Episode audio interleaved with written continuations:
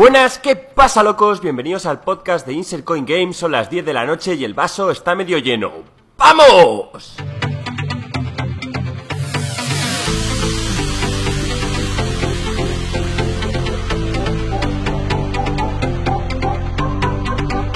¿Qué pasa, locos? ¿Cómo estáis? ¿Estaréis tan locos como nosotros después de haber oído la presentación de Joaquín?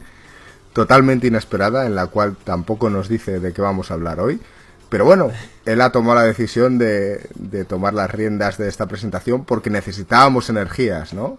Cuéntanos, Joaquín, tío, ¿por qué? ¿Por qué ha surgido esto? Porque la otra alternativa que nos da a las, a las 10 de la noche no es una buena opción si tenemos que currar el día siguiente. Así que tenemos que empezar porque Marco nos pegó un virus a todos y estamos un poco destrozados. Pero sabemos que nuestros oyentes no quieren excusas. Y en esta semana cargada de poca noticia os tendremos que hablar de infamia a montón. bueno, Marco se lo ha pegado a todos menos a mí. Y curro con él. Pero, pero, vamos a ver, que, que, yo os pegue el virus, ¿por qué? O sea, ¿eso de dónde se lo ha sacado Joaquín? Para empezar, yo a Alex no lo he visto esta semana. Así que Alex está descartado. Yo, yo, yo, yo, por ahora no estoy enfermo, pero tranquilo, Marco, que no me voy a acercar a ti.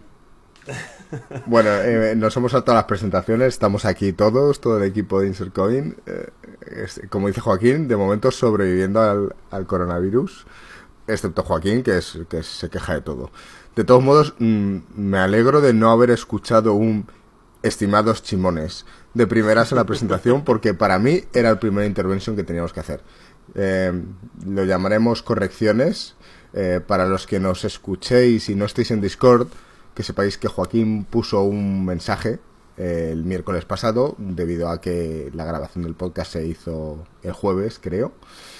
Y esto comenzó con estimados chimones, entre comillas o entre paréntesis, oyentes. Creo que utilizaré este término de ahora en adelante el podcast esta semana se va a retrasar, bla, bla, bla, bla. Chimones, un abrazo y disculpar las molestias. Entonces, tenemos que hacer una intervention aquí. Eh, Joaquín, nuestros seguidores eh, son locos y no chimones. Ya, pero es que no lo estabais usando. ¿Cómo que no? Lo, lo, de locos no se estaba usando, entonces. Pero es que Joaquín, nosotros de en hecho, Discord de, de... hablamos, hablamos con ellos todos los días. Entonces, ya el qué pasa locos cuando tienes una conversación constante con los oyentes, tío, pues ya no tiene sentido. Pero en el, en el, podcast tampoco. Eh, ya sé que tú, como te metes cada tres meses, pues quizás lo ves un poco necesario si... saludar, pero, pero en realidad no tienes por qué cada vez que entras a decir algo decir qué pasa chimones o qué pasa locos. Sí. Es como un mensaje publicitario. ¿sabes? Hay que decir como algo. Si aquí... Entonces, si preferís hay... continuar todos con el locos, no me importa, porque era el original. Y hay que ser claro. fieles a las bases. Así me gusta, porque esta improvisación eh, unilateral nos ha sorprendido a todos. Ya, sí, pero... sí, que ha sorprendido para bien que Joaquín haya dado el paso de, de, presentar el podcast, bueno, presentarlo, de más bien iniciarlo, ya que Alex, tú, gringo y yo habíamos hecho la vez, alguna que otra vez de presentador, y en este caso Joaquín nunca lo había hecho, así que me alegro sí. que haya dado el paso. Bueno, yo tuve un podcast en solitario, no sé si os acordáis. Sí, nos encantó, nos encantó. Nadie se acuerda de él. no, lo que está claro es que algún día habrá que dejar a Joaquín que haga las tareas de moderación durante todo el podcast. No sé si sería capaz o no, pero uff, no sé si me quiero arriesgar. Hay que hacerlo a, un día, hay que hacerlo a, un día. Algo así. De todos modos, a Carlos decirle que, que le gustó mucho el, el mensaje de Chimones. Eh, pero bueno, Carlos, sentimos que creo que no lo vas a volver a escuchar más, o al menos es nuestra intención. No lo sé, o al menos cuando lleguemos a, mmm, vamos a poner 100.000 seguidores, haremos una encuesta, si prefieren locos o chimones. Vale, lo acepto. bueno, vamos con el turrón. Eh, estamos los cuatro juntos, la semana pasada yo no pude estar. Eh, mucho curro. Eh, yo no estaba enfermo, pero pero bueno, había, había mucho por hacer, que como ya explicaron por aquí, eh, la versión médica barra farmacéutica, estamos todos un poquillo en el sector y estamos unos más liados que otros, pero bueno, todos involucrados. Eh, como bien ha dicho Joaquín, no hay muchas noticias, pero bueno, de las pocas que hay, vamos a ir comentándolas, ¿no? O sea, vamos con ello. vamos a hablar de Shadow, ¿Qué pasa con Shadow, Alex? Hablaste de ello la semana pasada y ahora, según parece, la app de Shadow ha sido retirada de la Apple Store. Sí, eh, es curioso, eh, justo hemos estado hablando de Shadow en estos últimos programas y han retirado la app de Shadow del iOS Store esta semana. Bueno, la verdad que era un poco de esperar. Eh, le pasó lo mismo a Steam, no sé si recordáis que Steam sacó el app en iOS y Android de Steam Play para que puedas jugar los juegos y lo retiraron del iOS Store se dijo que era eh, porque Apple no quería que ese Steam compitiese con ellos, con el tema de los juegos y tal, pero la realidad es que Apple tiene una regla muy clara y que, y que la intentan poner a saco, que es eh, no puedes comprar nada desde dentro del app que no pase por ellos y por tanto que ellos se, se enganchen su 30% de impuesto revolucionario. Entonces, ¿qué pasa? Que lo que el app de Steam lo que te hacía era lanzar la interfaz de Steam de tu ordenador y entonces a través de ahí podías comprar juegos nuevos. Eh, Steam tardó casi seis meses en hacer una versión que no eh, se conectase a esta interfaz. Entonces, lo más probable, o lo que se sospecha, es que eh, porque Shadow en sí no ha dicho nada, simplemente que, han, pues bueno, que Apple les ha informado que han roto una de las reglas, pero yo estoy prácticamente seguro que la regla es esta. ¿Por qué? Porque tú puedes arrancar el app de Shadow, abrir, eh, con lo cuanto tienes que tener conexión a tu ordenador, abrir el Steam o el Epic Store o cualquiera de estos y comprarte un juego. Eh, ¿Creo que tiene sentido? No, no creo que tiene ningún sentido. Es más, creo que es eh, una grandísima y grandísima putada y una grandísima estupidez eh, por parte de Apple, pero por lo menos es consistente. Siempre han sido así de estúpidos con esto. Eh, tanto que yo creo que en algún momento van a tener problemas de, antitrust, o sea, van a tener problemas gubernamentales por temas de monopolio y tal. Es que no tiene, no, tiene ningún sentido el, el, bloqueo que hacen y además que no veo la forma que Shadow le va a poder dar la vuelta porque no es un servicio, o sea, no es un servicio que controle el tema, lo único que te dan es un portal a un ordenador que está corriendo en la nube. Entonces, em, no veo cómo lo van a poder controlar. Y a la misma forma digo, bueno, y si banean esto, ¿por qué no te banean las apps de VNC o de escritorio remoto? Que realmente tú puedes hacer un escritorio remoto y comprar, ¿sabes? A tu, a tu ordenador y comprar un juego ahí y, tal. O sea, mm, no sé, eh, ya me parece que están entrando en cosas un poco inconsistentes. Pues tío, escribe una carta a Donald Trump. ¿Qué, ¿Qué pinta Donald Trump en todo esto? Tío, dile que está siendo anticonstitucional la empresa y a lo mejor se pone ahí con ello, tío. Ya, o sea, hay pocas cosas que me dan más miedo que el gobierno se meta con, con las empresas porque el resultado suele ser nefasto. Así que no, casi prefiero... Pero no es el gobierno, tío, es Donald Trump, es un ente distinto, Alex, tío. Funciona de forma diferente a todo lo que hayas conocido previamente. Justo, justo de hecho, para mí es una, es una gran tema. Cada vez que alguien me dice, no, porque el gobierno debería hacer tal, yo siempre digo, bueno, ¿y qué, qué tal cuando el gobierno... Ahora mismo estarás contento con el gobierno, pero ¿qué tal mañana cuando el gobierno sea Donald Trump? en ese caso ¿estarás tan contento que el gobierno se meta en tal? Pues bueno.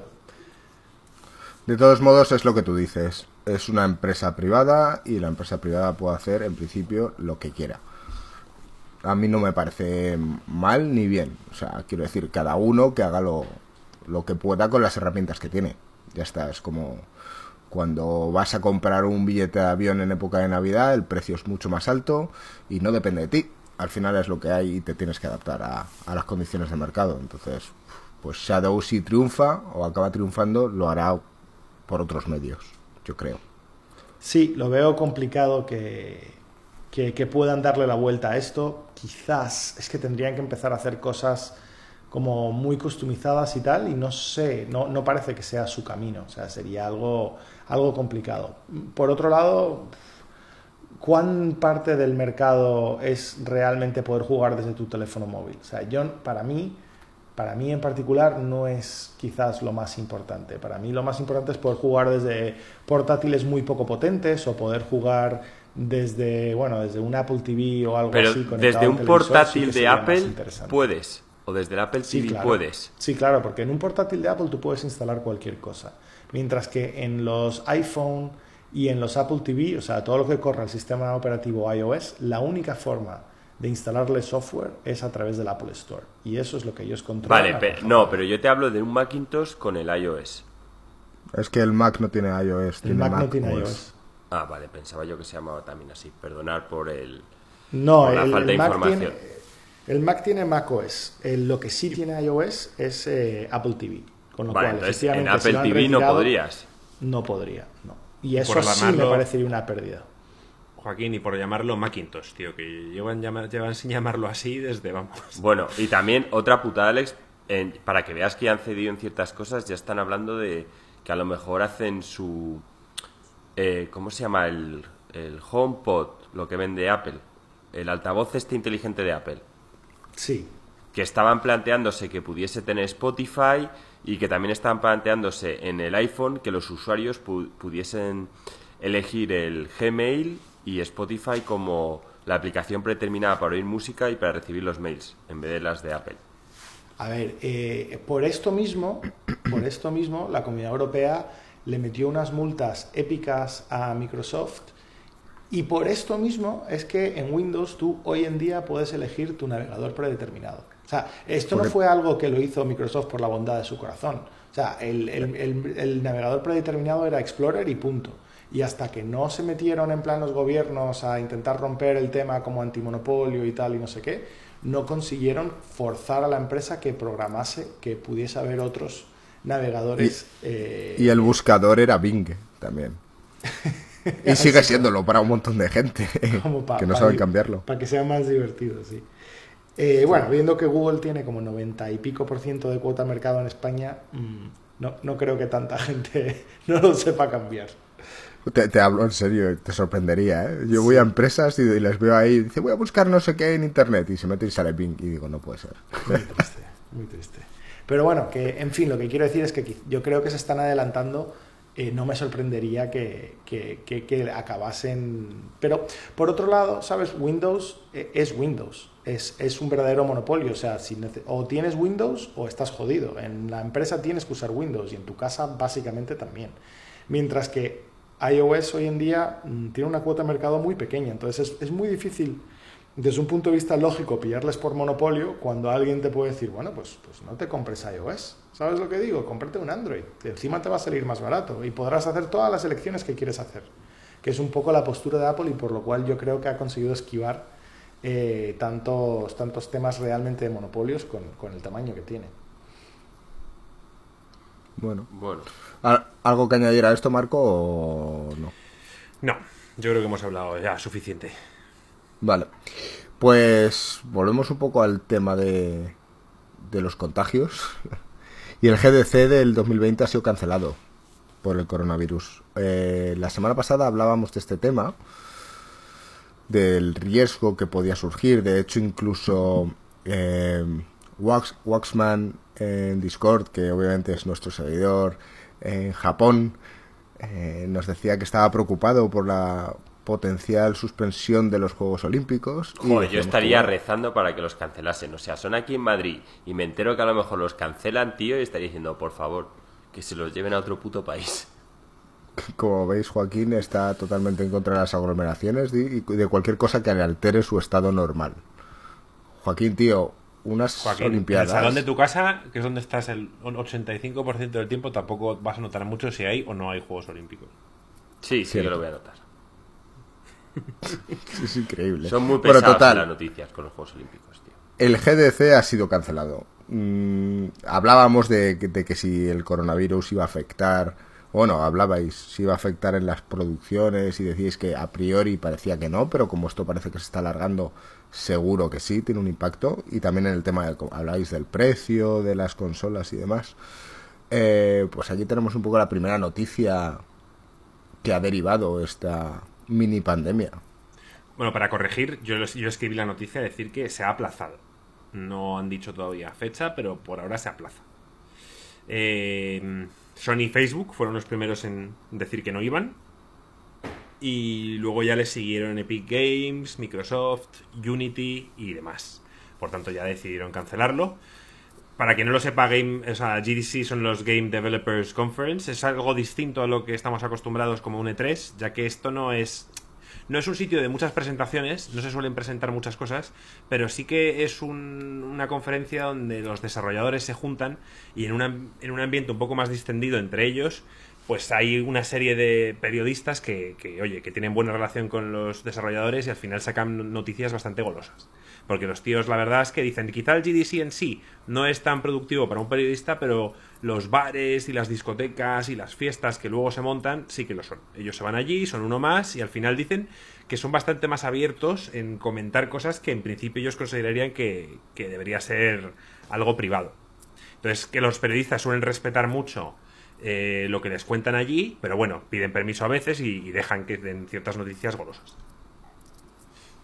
Sí, eh, es, una es una conferencia de industria donde, donde, van los desarrolladores. Eh, es brutal, o sea, es una más de las que están siendo canceladas. O sea, se ha cancelado el Salón de Automóvil de Ginebra cuando ya estaban montados básicamente la mitad de los stands.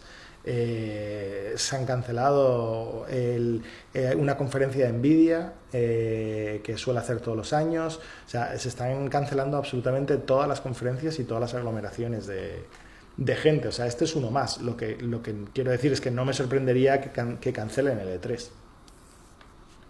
No, no me sorprendería nada. Bueno, a ver, queda un pelín lejos todavía. Y yo creo que se están cancelando todos estos eventos es para poder contener el virus y esperar a que lleguen las temperaturas un poco más altas a ver qué pasa. Pero en principio sí, tiene todas las papeletas de, poder pasar. Puede pasar, sí, sin lugar a dudas. Esperemos que no, ¿no? Eh, entiendo que... Estados Unidos hoy en Nueva York se ha cerrado Sony ya ha dicho que no va por el coronavirus. hoy en Nueva York se ha cerrado un colegio porque el padre de un alumno tiene coronavirus. Bueno, ya. que en Estados Unidos, que, en cuanto ha habido una pequeña alarma de lo que sea, cierran un colegio, pues imagínate tú, si esto va más, que es lo normal, pues eh, el E3 peligra bastante. Creo que es lo peor que podían hacer. ¿eh? De hecho, estaban valorando aquí en Madrid, en Torrejón, según he oído, eh, cerrar un colegio precisamente por el riesgo que pueda haber y yo creo que con ese tipo de acciones lo único que haces es eh, aumentar la histeria.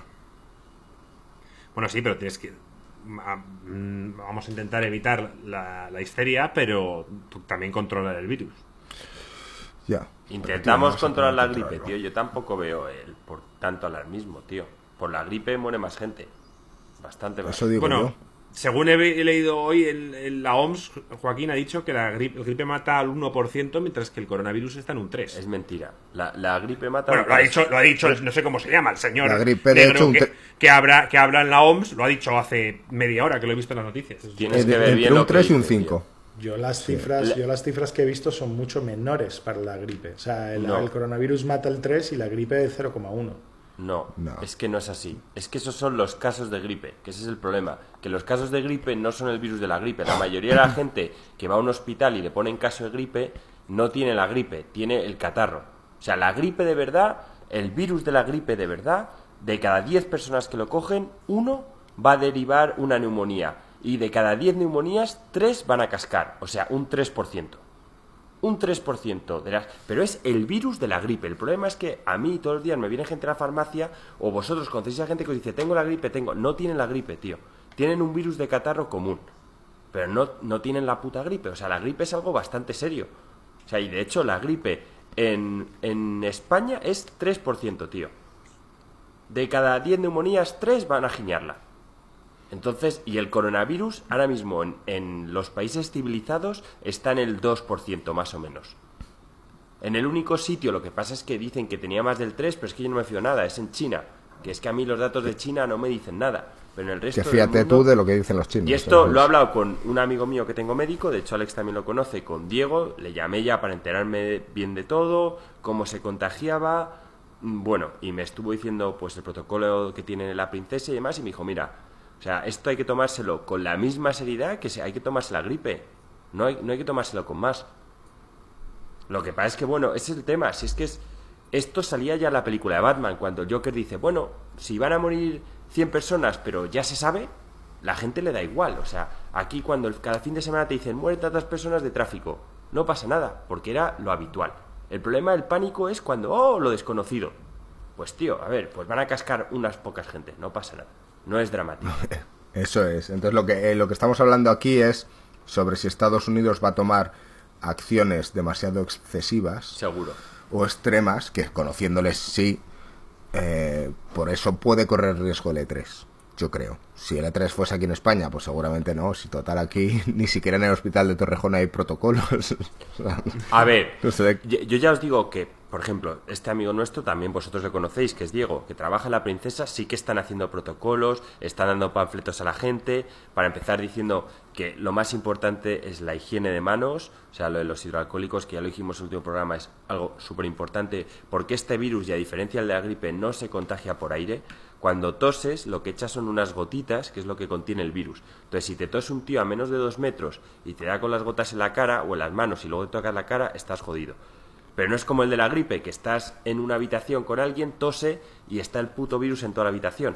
Entonces, aquí no, es un tema más sólido. Con una buena higiene, eh, de verdad que se soluciona. Lo que pasa es que nunca la tenemos. O sea, no la hemos tenido todos los años con la gripe y ahora parece que por primera vez la gente eh, se está Mm, tomando esto un poquito en serio. Concienciando. Pero mm. ya veréis de aquí a cuatro años que la gente, por lo menos en España, ya os digo yo, que nos lo vamos a pasar todos por el forro, pues de los casos que había de gripe, de muertes antes, se van a multiplicar por cinco, o por seis, o por diez. Y es por gente que va a pillar la gripe más el coronavirus o el coronavirus más la gripe.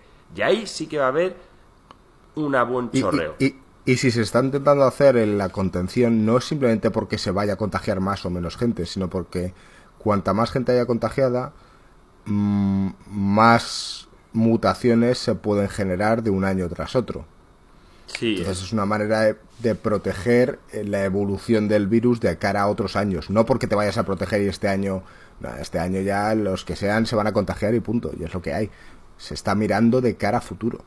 Pero vamos, que los datos estos, que yo Alex te entiendo, porque, o a Marco con lo que has dicho de la OMS, es que sé que en cada sitio dicen una cosa y cuando los periodistas por la mañana en pues TV1 te dicen que, la, que la gripe mata más tal y luego oyes los casos y tal y cual y te dicen, pero si la gripe es el 01, si tal cual. No, es que ese es el problema, que la gente no te habla bien los números. Y los números son estos. O sea, los números son de cada 10 personas que cogen el virus de la gripe, es que no son casos de gripe, porque casos contemplan todo el mundo que va diciendo que tiene gripe, que es que no tiene el puto virus de la gripe. Son de cada 10, uno neumonía. De cada 10 neumonías, 3 cascan. 3%. Esos son los números reales en España de la gripe. Y ahora mismo los del coronavirus, ya os digo, son un 2, 2, poco por ciento. O sea que, vamos, higiene de manos y rezar para que no nos cancelen el E3. Eso es lo importante, sí que sí. Vale, bueno, pues ya que hablábamos de desarrolladores, según parece los desarrolladores dicen que Google no está dando ningún tipo de incentivo para poner sus juegos en Stadia. Esto ya nos lo líamos, ¿no? Porque Stadia está muy estancado desde que salió y, nos preguntamos por qué. Y está claro que si los desarrolladores no tienen ningún tipo de incentivo, ¿por qué coño se van a querer meter en esta plataforma? Claro, o sea, tú, desde que viste, vimos la Switch, que luego iremos poco con ella, pero teníamos dudas de, que la Switch funcionara o no hace tres años, y, tú ves, y se ha podido comprobar que durante estos tres años la Switch eh, ha sido con el PC los que más han ayudado a los indies. Y en este caso, ¿qué ha pasado? Que, que a la Switch sí, tenía sus juegos toda la vida como el Zelda, el Mario, pero luego han empezado a salir todos los indies a darse a conocer, como el Hollow Knight, etcétera. Y eso seguramente es porque Nintendo habló con estas compañías, con estos desarrolladores y les dijeron, oye, ponerlos en la Switch, os ayudamos, qué pasta necesitáis, lo que fuera. En este caso, eh, Stadia o Google no está haciendo eso. Y claro, los, desarrolladores, mm, visto visto, que nadie ha comprado Stadia salvo yo y cuatro más, y visto que, eh, Google no está dispuesto a darles nada para poner sus juegos en la consola, pues no tienen motivos para hacerlo, porque saben que no van a vender. O sea, saben que si te tomas la molestia de poner un Hollow Knight en Stadia, ¿cuánta gente lo va a comprar? A ver, a ver, esto es el pez que se muerde la cola. Lo que Stadia necesita es volumen, y el volumen va a entrar en cuanto lo pongan gratuito. Cuando Stadia sea gratuito, va a haber un montón de gente que se lo va a bajar solo por el tema, ya va a tener muchos usuarios y entonces a los desarrolladores les merecerá la pena. Y yo ya os lo he dicho, el punto de inflexión va a ser el Cyberpunk. ¿Por qué? Porque mucha gente no quiere dejarse pasta en un ordenador para poder jugar al Cyberpunk, sobre todo porque dentro de poco van a salir las consolas de nueva generación y podrá decir, joder, pues si tengo Google Stadia gratuito, me compro el Cyberpunk ahí y lo voy a poder jugar full pedal. Yo os digo que. Yo empiezo a verlo. Yo, empiezo, yo lo veo más negro que tú, ¿eh? Y mira que soy el único que lo tiene. Pero yo empiezo a verlo negro-negro. Yo cada vez veo más eh, que Google finalmente abandone esto, de verdad te lo digo. Sí, yo, yo quería. Perdona, Marco, sigue, sigue. No, no, no. Pues era lo que quería decir. Vale, no, yo, yo simplemente decir que, a ver, me, he leído de cerca el artículo y simplemente quiero mencionar que no hay ni una sola fuente con nombre. O sea, eh, hemos hablado con desarrolladores y tal desarrollador sin nombre dijo no sé qué y tal desarrollador sin nombre dijo no sé cuántos y un desarrollador tal. Entonces, odio ese tipo de historias porque es que es tan fácil inventarte mierda o hablar con gente que no tiene nada que ver o, o, 20.000 cosas. Pero, pero, a ver, dicen, bueno, todos han querido mantener el anonimato por, porque trabajan en el mundo de los videojuegos y no quieren, tú sabes, salir ahí hablando mierda de Google y tal. Vale, ok, lo entiendo. Entonces, lo que está claro es que un problema hay, ¿vale? Hay 28 juegos en Stadia ahora mismo y lanzaron hace suficientes meses para que hayan más de 28 juegos. Eh, mm, eh, ha habido reportes de uno de los juegos hizo público su cifra de usuarios en Stadia, donde se había lanzado como juego gratuito en Stadia. E incluso así, ni siquiera como juego gratuito, llegaba a la suela de los zapatos de todas las demás plataformas donde no había sido juego gratuito. Entonces, Mm, esto lo, sumas a los desarrolladores diciendo que Google no les está dando ningún incentivo, ninguna ayuda para que vengan a su plataforma, entonces, eh, como dices tú, Joaquín, el huevo y la gallina, pero cuando tú tienes una situación de huevo y gallina, tienes que eh, mover algo, empujar algo para, para, conseguir empezar a que la pelota ruede. Y ellos claramente, si no están consiguiendo, o sea, tienes dos formas, o consigues muchos jugadores, como dices tú, a través de lo gratis y esperar entonces que los desarrolladores vengan, o por lo menos consigue los desarrolladores para tener los juegos e incentivar a que vengan los jugadores. Pero yo, como Marco, cada vez lo veo más negro. Yo creo que el tiempo se le está pasando y la narrativa de que Stadia es un fracaso está ganando peso. Y además no, te lo garantiza, ya que eh, la Wii U, eh, oye, pues cogieron, por ejemplo, un estudio como Platinum y hicieron el Bayonetta 2, un juego que mucha gente quería, y luego se vio que no era tan así, o sea que luego el Bayonetta 2 se comió una mierda, igual que la Wii U, y por mucho que había una serie de juegos importantes, digamos, exclusivos de alguna forma para la Wii U, no vendieron, o sea que tampoco te lo garantiza, lo que tiene que hacer... Eh, Stadia y Google es lo que dice Alex, eh, mojarse de una vez y por lo menos yo y los demás ver que, están poniendo de su parte. ¿Cuándo empieza a estar la plataforma gratuita? No lo han dicho. Está claro que obviamente así, si es de pago, aunque te pongas juegos gratuitos, es que no, esto no avanza, obvio. Y sobre todo con las críticas que están saliendo, o sea.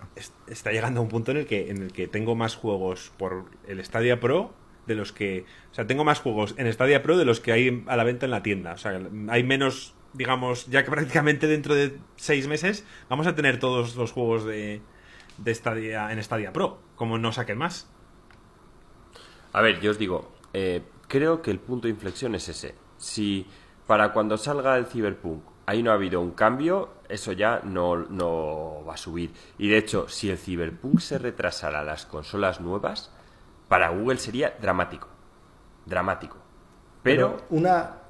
Perdón, Pero eso es porque tú estás asumiendo que va a ser su bandera eh, principal. Pero, incluso, pero incluso, gringo, es que imagínate que es su bandera, ¿vale? Es su bandera y Joaquín, tienes toda la razón. Google pone gratis el servicio dos días antes del Cyberpunk. ¿Tú te comprarías el Cyberpunk en Google Stadia cuando no te lo puedes llevar a ningún otro lado cuando si Google cierra Stadia mañana pierdes ese dinero y tu progreso y absolutamente todo, ¿te lo comprarías en Stadia? ¿En serio? Si lo, si lo puedo jugar bien, si no tengo un ordenador para jugarlo bien, sí. O sea, yo creo que es que han metido demasiado dinero como para echarlo atrás. Es que yo creo que ese es el punto de inflexión, de verdad, que lo veo. O sea, las ventas de ese juego en Stadia es lo que va a decir si eso funciona o se hunde. Pero es que si se esperan y de repente me dices que me lo puedo comprar en la nube de Microsoft, pues entonces ya cambia el tema. Pero yo ese juego, Alex, me voy a calentar y lo voy a comprar el día de salida. Y a lo mejor es un juego que me compro dos veces. Pues joder, Marcos ha comprado el Witcher 3 como siete veces, ¿sabes? O sea, lo tiene por fascículos, tío. Entonces... Mm, dos veces. Miento, tres. Entonces... Tienes demasiada fe en el Cyberpunk, pero bueno, ya, ya hablaremos sobre eso. De verdad, sí, yo creo que el Cyberpunk este año, con todo lo que ha sido el Witcher, con todo, de verdad creo que va a ser no, no sé si llegará a un GTA, porque ya me parecería increíble, pero va a ser excepcional en sus ventas. Creo que se va a hablar mucho de él y que va a tener mucho mombo. Y puede que sea, ya lo estoy diciendo, para mí puede que sea lo que salve o, o hunda Stadia. Yo no creo que. Yo creo que Cyberpunk es un juego que la gente ya tiene en las consolas ya tienen la Play, ya tienen la Xbox, ya tienen un PC y, el que quiere jugar al Cyberpunk tiene cómo jugar. O sea, no creo que haya mucha gente eh, sin a día de hoy, sin una consola o un PC que pueda mover el Cyberpunk y que lo quiera. Vale, Marco. estamos a finales de generación, estamos a finales de generación y la Play ahora mismo empieza a ser asequible, puedes comprarlo de mil formas, en segunda mano tal, y yo creo que ahora, que ahora mismo quien tiene una Play, quien quiere una Play la tiene en la Play se va a ver mal, Marco. La gente, o sea, yo creo que la gente, al igual que, Oye, Joaquín, tú no te has comprado una PlayStation 4 Pro, yo sí me la compré. Eso significa que tú, todos los juegos exclusivos de Sony, los cuales tantas ganas tienes de jugar, como el God of War en su momento, lo jugaste a 30 frames cuando yo lo jugué en 60 y te dio igual. Y, la diferencia era abismal entre jugar a ese juego de acción en 30 frames a jugarlo a 60. Y a ti, que eres una persona que te compras la mayoría de consolas y te compras todo lo que quieres jugar, no diste ese paso. Entonces, ¿por qué dices que va a haber gente que sí va a dar ese paso a comprar Stadia solo por el Cyberpunk? Creo que no lo has podido Es que yo no he dicho comprar Stadia, he dicho comprar el Cyberpunk en Stadia. Pues yo ahora, yo he comprado dos juegos en estadio, no más, y aún así me siento un poco sucio, tío. Digo, pues me he gastado un dinero que el día de mañana no sé si realmente voy a, a, poder Esos juegos o se van a quedar ahí perdidos. Yo, la verdad, que no me lo compraría en Stadia ni de coña, tío. bueno, dejemos que. Yo no tengo ahora mismo cómo jugarlo, pero prefiero esperar a que salga Xcloud, a que vea otras opciones, a que quizás más adelante me compre una consola o sea, prefiero buscarme un montón de opciones, prefiero contratar Shadow, que, entonces la compro en Steam y por lo menos lo tengo en mi posesión, que comprarlo en Stadia y tirar ese dinero a la basura cuando cierren. O sea, Joaquín, cuando salga el Cyberpunk, ¿tú lo vas a comprar en Stadia? Yo no he dicho que lo vaya a comprar en Stadia. Yo he dicho que ese va a ser el punto de inflexión. Y si no, tuviese una opción donde jugarlo a gusto... Imagínate que mañana sale. Es que yo ahora mismo creo que mi PC se va a ver casi igual de bien que en Stadia. Entonces, ¿por qué estás defendiendo para la gente? Porque la mayoría de gente no, tiene, no tiene un PC como el mío, gringo. ¿Tienen, ¿Tienen PCs decentes o consolas, Joaquín? Creo yo, ¿eh? Yo, yo creo. Vaya. Pues. O sea, cuando hay, hay 110 millones de PlayStation 4. Si no tuvieses tu ordenador, ¿qué harías? Si no tuviese mi ordenador, seguramente lo probaría en Stadia. ¿Lo comprarías en Stadia? Sí. A ver, no lo compraría el día uno, me esperaría dos días a que alguien hiciera un review y, me lo compraría. Pero con que lo ha dicho, con que lo, que ha dicho la semana pasada Xbox es que dejan a Stadia en, en, Bragas. O sea, Xbox ha dicho que compres. De hecho, yo seguramente lo compré o en PC porque me va muy bien, o quizá lo compro en Xbox porque digo, joder, si yo tengo intención de comprarme la nueva Xbox, me lo compro para la One X que se va a ver de puta madre. Y lo vas a tener gratis. Salga, y una vez salga la nueva consola y yo me la compre, tendré ese juego ahí otros 7 años más. Es que eso es, eso es una estrategia buenísima que ha hecho Microsoft. Y de hecho yo os dije en su día que si se hubiese adelantado y saca la consola nueva con el lanzamiento en plan sorpresa del Cyberpunk, la partía. Pero puestos a eso, lo más cercano es lo que ha hecho, que es decir, oye, mira, eh, la consola no está aún, pero cómprate el juego para mi consola actual y cuando salga la siguiente lo tienes mejorado. Exacto. Sí, pero si es que Phil Spencer lo está haciendo muy bien. Eso ya, ya hemos hablado mil veces que nos gusta cómo hace las cosas y, para mí tiene mucho sentido, pero yo no tengo una Xbox, Marco. Tú sí. Ya, ya, ya. bueno, cierto, yo creo que, la acabarás teniendo, Joaquín. Cuando salga la, nueva, pues yo estoy encantado de venderos a un buen precio la Xbox One X, que, no la necesitaré, y os la, y os la haré llegar si queréis. Yo te haré mi oferta, como todos los años, baratita, que siempre la rechazas. bueno, Ah, no, la Switch no llegaste a comprármela, es verdad. Mira que intenté vendértela. ¿Ves? es que no aceptaste la oferta. Bueno, eh, vamos a hablar de la Switch, ya que lo has mencionado. La Switch está de celebración. Cumple tres años hoy. ¿Le, ¿Le cantamos un cumpleaños feliz o algo? Cántaselo, Joaquín. No, Marco, si tú eres el fanboy de Nintendo.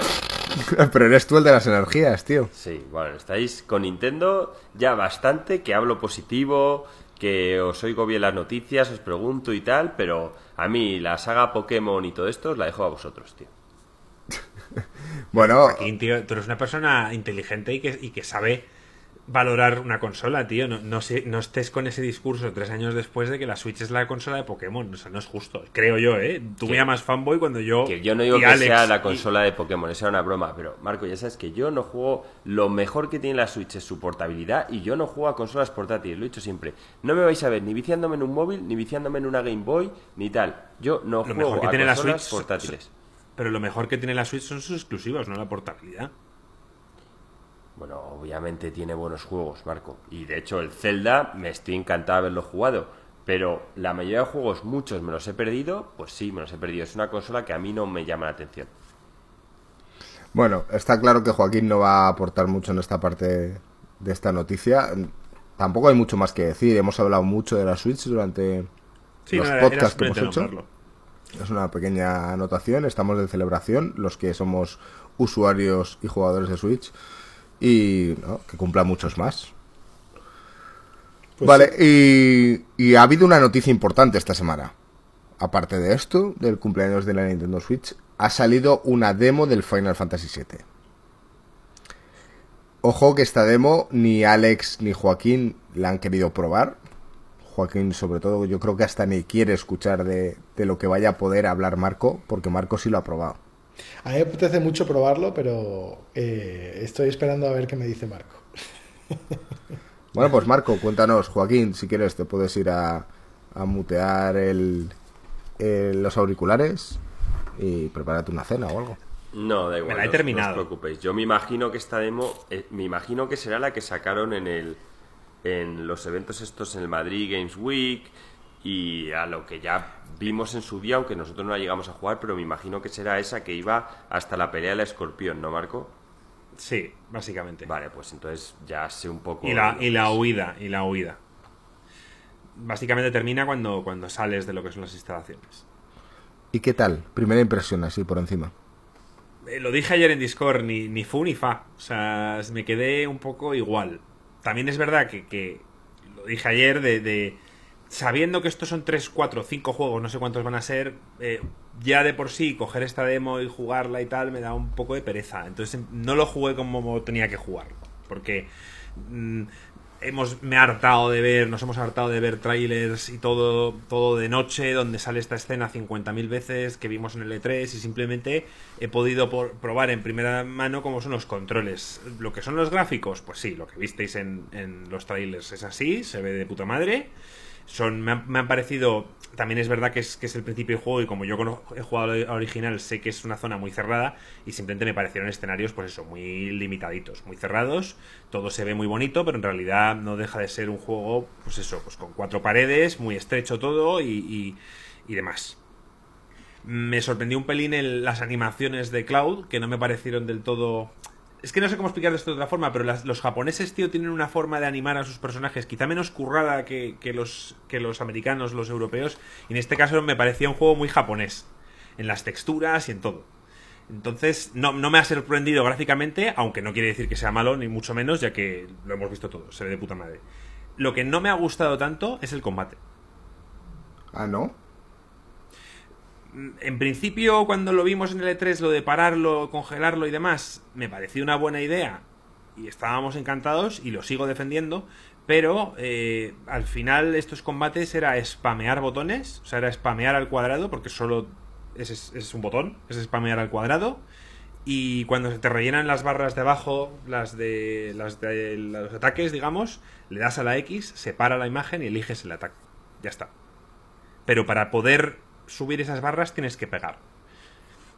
Esto tiene algunas mecánicas que pueden ser interesantes a lo largo del juego, ya que para curarte tienes que utilizar una de esas barras y esas barras solo las puedes emplear cuando estás cuando pegas. Por tanto, muchas veces vas a tener que ser agresivo y pegar golpes para poder rellenar esa barra y posteriormente curarte o usar alguna habilidad de, cura.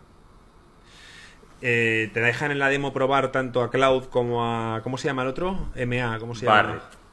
Barret. Y bueno, con Barret eh, está hecho evidentemente para enemigos a los que Cloud no puede acceder, no puede llegar con su metralladora.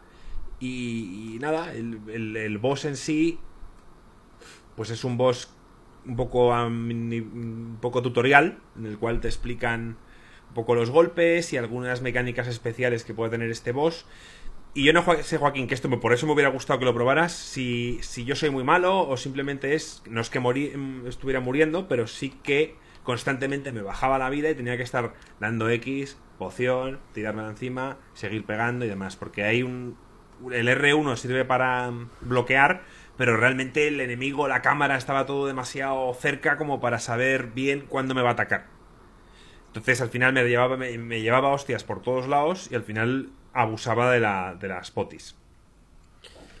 Yo tenía mucho miedo al combate. Yo cuando lo vimos por primera vez, tú estás más contento que yo con él. Y es porque es que realmente los RPGs de acción no están conseguidos. O sea, yo el único que veo que funciona es el Dark Souls, pero está muy limitado porque es una experiencia eh, de un solo jugador y es mucho más acción que RPG. Entonces, a mí no me parece que el Final sea un juego para que la acción sea tan protagonista, tío, porque era un juego de tomar decisiones en el combate, de atacar, cubrirse, curar, usar una materia. No lo sé. Esto es, yo siempre lo he hablado, creo que es una asignatura pendiente que a día de hoy tienen los desarrolladores. Por ejemplo, el, el Dragon Age Inquisition, el combate fue una puta basura. Y le pasa a muchos juegos. Eh, algo que no le pasó al Kotor era porque, aunque tú lo veías, era un juego por turnos. O sea, tú pausabas, pero realmente ibas dando órdenes. Y hasta ahora esa es la mecánica que mejor funciona si está bien hecha.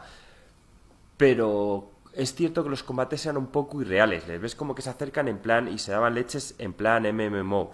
Pues aquí no sé, es que no no sé muy bien quién va a dar con la fórmula correcta para conseguir esa mezcla entre acción y toma de decisiones para que sea un RPG puro y duro. Y estaba asustado y por lo que me está contando Marco parece que aquí no lo han conseguido. Joaquín, yo no estoy de acuerdo, tío. O sea, yo creo que has pintado una brocha muy gorda. O sea, yo para mí el Dark Souls es, un juego mucho más de acción realmente que RPG. Me, me parecería muy triste que, que Final Fantasy VII siguiese ese camino pero yo sí he jugado a un juego de acción RPG donde la parte RPG estuvo súper bien hecho y a ti también lo has jugado y también te ha gustado, que es el Star Ocean, tío. El Star Ocean era acción RPG, era es el único, el combate era a tiempo es, real. Es el único que he jugado. Y, el resto de Star Oceans y el resto de Star Oceans que tú no has jugado son dramáticos. Ya. De verdad. Pues, pues solo no, te digo que sea fácil, con ese. pero te digo que es posible. Y, está claro que lo que dice Marco, pues no me llama mucho la atención. O sea, eh, yo para, para, aguantar las horas que va a ser este juego y los fascículos y lo demás, joder, el combate tiene que estar bien, tiene que estar pulido y, y, no sé, machacar un botón para subir una barra para luego poder hacer una habilidad, no es mi idea de diversión. A ver, tiene dos estilos de ataque con el triángulo intercalas entre ellos, está el básico, donde, bueno, pues mm, pega si tienes movilidad, porque el círculo sirve para esquivar. Y luego, si tú le das al triángulo, se pone en modo ofensivo. Lo que parece ser es que hace como AOS, hace ataques más amplios y abarca más espacio, pero no puedes esquivar. El tío va como lento, se pone como en posición y si intentas andar, va como avanzando lentamente. Y entonces eh, no pude probar mucho, ya que te digo, porque la demo no es muy larga. Pero mm, quizá meten más modos y por tanto lo hacen más de acción todavía. Luego decir que, que aunque tienes el botón de parada, no tienes por qué hacerlo, porque si tú pulsas L1, eh, tienes una serie de habilidades como unos. Eh, ¿Cómo se llaman? Los hot. unas habilidades que tienes ahí, digamos, a mano. Y, es un poco como el Kingdom, Hearts, cuando pulsabas el L1 y te salía curar y las magias. Pues te salía un poco eso, que supongo que lo puedes customizar y elegir tú los ataques que tú quieras. Entonces hay muchas veces que ni siquiera vas a tener que parar la acción para, para realizar ataques. Y luego nada, puedes cambiar libremente con otro personaje, con que es Barret, y, ya está. Por ahora solo eran dos personajes.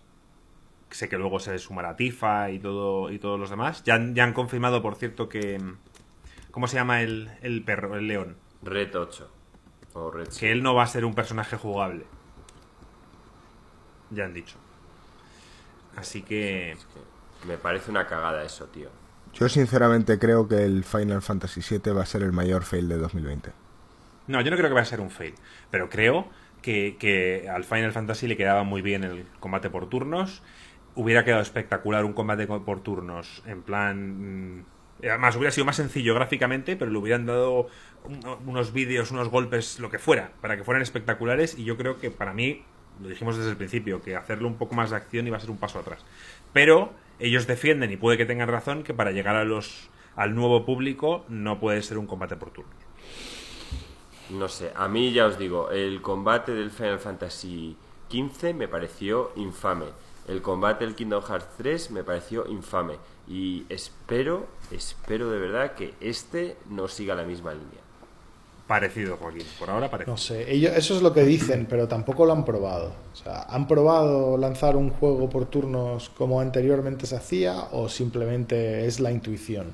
Porque vamos, la Arian le va muy bien. Es verdad que su, su target, su demográfica es mucho más hardcore y tal, quizás que los Final, pero ¿A quién también vas a vender un remake de un juego de hace 20 años? Según ellos, que me parece una mala decisión o un mal comentario, dicen que, si no hacen este remake, el Final Fantasy se quedaría en el olvido, el, 7, el día de mañana. Y que por tanto han querido modernizarlo para que así una nueva pues generación pueda disfrutarlo. Pueda disfrutarlo y recordarlo como nosotros. Pero yo creo que es una cagada. Es una cagada. Hay cosas, tío, que es mejor no cambiar. También decir que es culpa nuestra porque ellos sacaron una demo técnica para la PlayStation 3 mostrando cómo se hubiera visto el Final 7 tal, y los que pedimos y pedimos y pedimos este juego fuimos nosotros. Así que ahora lo tenemos y ahora no podemos quejarnos. Bueno, a ver, eh, pedimos un juego, pero no, no pedimos un juego a tiempo real. pero bueno. Uno no sabe, Alex, lo que quiere. Si hubiera sido o sea, si finalmente el combate es brutal, todos estaremos encantados. Si al final se queda un poco en medio, pues habrá gente contenta y otros que no. Y al final esto será. No lloverá a gusto de todos. Bueno, veremos a ver en qué queda todo esto, pero yo ya digo, yo ya adelanto que desde mi punto de vista va a ser un gatillazo en toda regla. Esperemos que no. O sea, ya como el, la música, primer La música no va a defraudar. Por cierto, la, música, está, ahí a tope. Pero es que eso no cambia. Ya, ya, no, no. Bueno, sí, hombre, lo han bueno, es una, orquesta, evidentemente. Lo habrán masterizado. claro. Pero que la música, la sensación de nostalgia sigue estando ahí, evidentemente. Vale. Bueno, vamos a pasar de las noticias a una pregunta de Puizo, que por cierto, bienvenido, así de manera radiofónica a Discord. Gracias por pasarte por ahí. A todos los demás, ya sabéis que estáis más que bienvenidos si no os habéis unido a la comunidad de Discord a pasaros por ahí y, compartir vuestras inquietudes o charlar con nosotros de una manera mucho más dinámica. Entonces, Puizo eh, nos comentó lo siguiente en el Discord.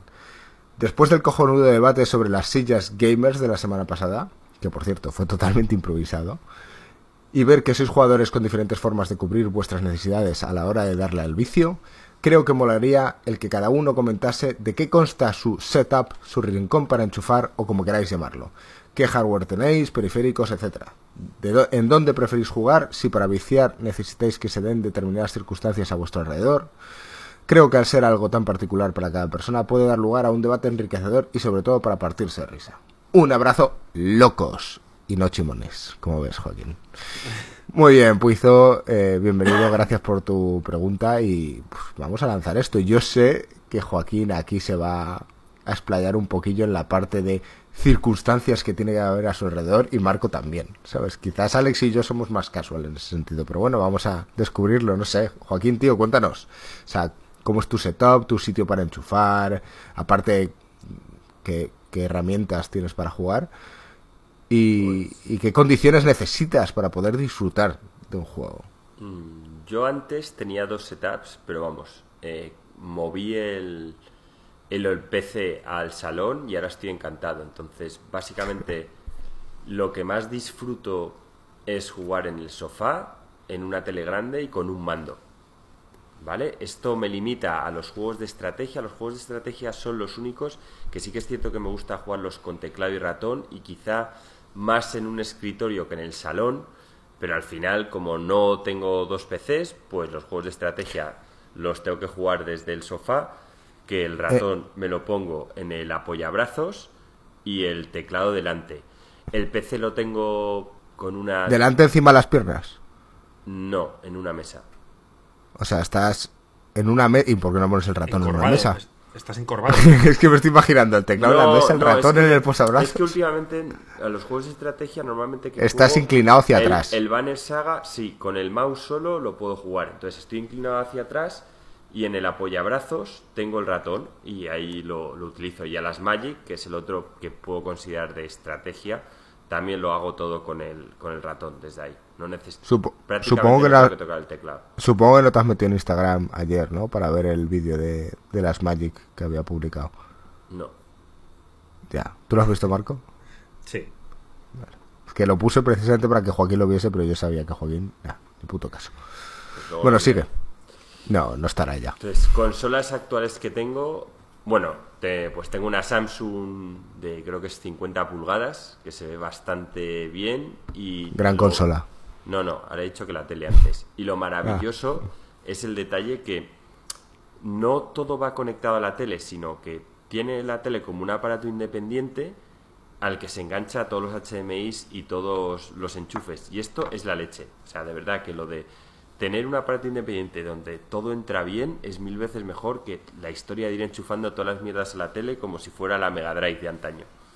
Estoy encantado con esa función, que tiene un nombre, de hecho no me acuerdo, no sé si se llama One Cable o algo así, pero encima si sois de los que os gusta colgar la tele en la pared y tal, pues sin duda mm, cogerla, cogerla con esta opción, no, no que sea Samsung, pero la que sea que os la ofrezca, porque es una maravilla. O sea, nuestro amigo el señor Vance, por ejemplo, no hizo esto y cada vez que tiene que cambiar una HDMI, pues bueno, tiene la tele encajada en un mueble hecho a medida y se las ve y se las desea. Luego tengo una Play 4 que casi ni uso ya. En su época era la consola que usaba sobre todo para jugar los exclusivos de PlayStation. Y fuera de lo que son exclusivos, creo que todo me lo compro en PC, que es la plataforma que más me gusta. El PC que tengo, pues este me lo construyó Alex concretamente y es, bueno, pues la verdad es que en su día volaba y ahora la gráfica es lo único que le tira un pelín para atrás, pero puedo seguir jugando todo a 1080, 60 frames sin problema y 4K pues ya depende del juego. Y estoy encantado porque el disco es SSD que te quita los loading, no como en la PlayStation 4 que cada vez que juego algo el tiempo entre escenas es infame Mm, no sé qué más. El mando que utilizo es el de la Play 4, tanto para jugar a la Play 4 como para el ordenador. Es cierto, antes usaba el mando de la, de la Xbox 360. No, pero es que veis el mando como lo tenía y es que, bueno, estaban los los analógicos ya, ya tenían, o sea, estaban destrozados. Y yo, Joaquín, tío, cómprate un puto mando, cabrón. Y luego eh, tengo cascos esto es importante. Yo en su día nunca le he dado mucha importancia a los cascos, pero la verdad es que si te tomas la molestia de ponértelos, sobre todo en juegos de historia, que cuidan mucho la música, en una estrategia, pues da más igual. Pero es increíble lo que gana la experiencia. Estoy totalmente de acuerdo es contigo. Una mezcla de lo que mejora la calidad de seguro, de sonido, perdón, con lo que te aísla del mundo exterior. O sea, ahora mismo los cascos que tengo sí que son bastante buenos. En, a ver, son unos Steel Series. Steel Series de los que no son cableados. Sí, los Pro, los Pro Arctics. Sí, y son full pedal. La verdad es que incluso usando... O Arctics Pro. O Arctics Pro. Usándolos con gafas no me molestan para nada. la textura que sientes en la oreja es súper suave y el aislamiento es mm, total. Prácticamente mientras te estás jugando, cualquier asesino podría entrar en tu casa y matarte por la espalda sin que te enterases. No tendría mucho mérito por su parte tampoco. Pero ahí lo dejo. Pues no sé, ha habido una parte que casi me duermo, porque he querido debatir alguna cosa, pero me ha parecido un poquillo eh, así. Ahora, pero ahora, que te lo he contado todo, cuéntame qué es lo que cambiarías o que no te gusta. no, he echado de menos que me digas qué tipo de circunstancias necesitas para poder jugar. Sobre todo, a ver. Persianas bajadas, luz natural por la noche, luces encendidas a tope. A ver, yo prefiero prefiero jugar durante el día, ¿vale? Con luz natural porque además la tele la puse contra la ventana para que no me diese el reflejo, porque si yo con reflejo es infame, lo odio y no quiero. Vale. Entonces, si te va a dar el reflejo, prefiero cerrar y ponerme una luz. Pero sí, siempre me gusta jugar con mucha luz, de hecho, en cuanto la luz natural no es de mañana, ya no cuando ya empieza, no, ya enciendo una lámpara que tengo en el salón, porque bueno, a mí se me cansa la vista rápido y de verdad necesito una buena iluminación para disfrutar de la experiencia. O sea, tú no jugarías totalmente a oscuras, ni siquiera, bueno, aparte que no juegas juegos de terror, ningún otro tipo de juego lo jugarías a oscuras. A ver, juegos de terror, jugué el Final Fantasy VII y tengo que decir que lo empecé el primer día por la noche y nada más entré a la casa me cagué tanto de miedo que dije ni de coña. y lo jugué al día siguiente. Con toda la luz posible. ¿Has dicho el Final Fantasy VII? No. Sí, pero quiere decir el Resident.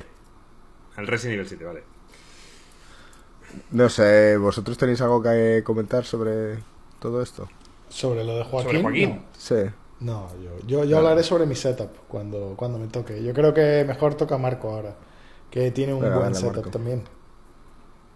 Yo, bueno, yo no quería ver tanto del setup como sí de sensaciones, pero, pero bueno. Cuéntanos, cuéntanos tú. ¿Cómo juegas? preferiblemente me gusta jugar también en sofá. Me gusta. Siempre he sido mucho de consolas y les tengo un cariño especial. A veces, cuando estoy jugando en un juego de ordenador, siento que estoy engañando a mi consola. Y bueno, me compré un ordenador bastante potente hace ya año, año y poco, una pantalla 4K en condiciones y sí que es verdad que cada vez más estoy jugando en PC, pero mm, me cuesta lo del escritorio y sobre todo lo del mouse. Yo soy una persona que intenta mostrarse bastante competitivo en ciertos juegos y a mí el mouse no se me da tan bien como digamos el, el mando. Entonces a veces me frustro. Entonces me obligo muchas veces a jugar un juego con mouse eh, un shooter típico y al final acabo jugando a ese mismo juego con el mando en, el escritorio.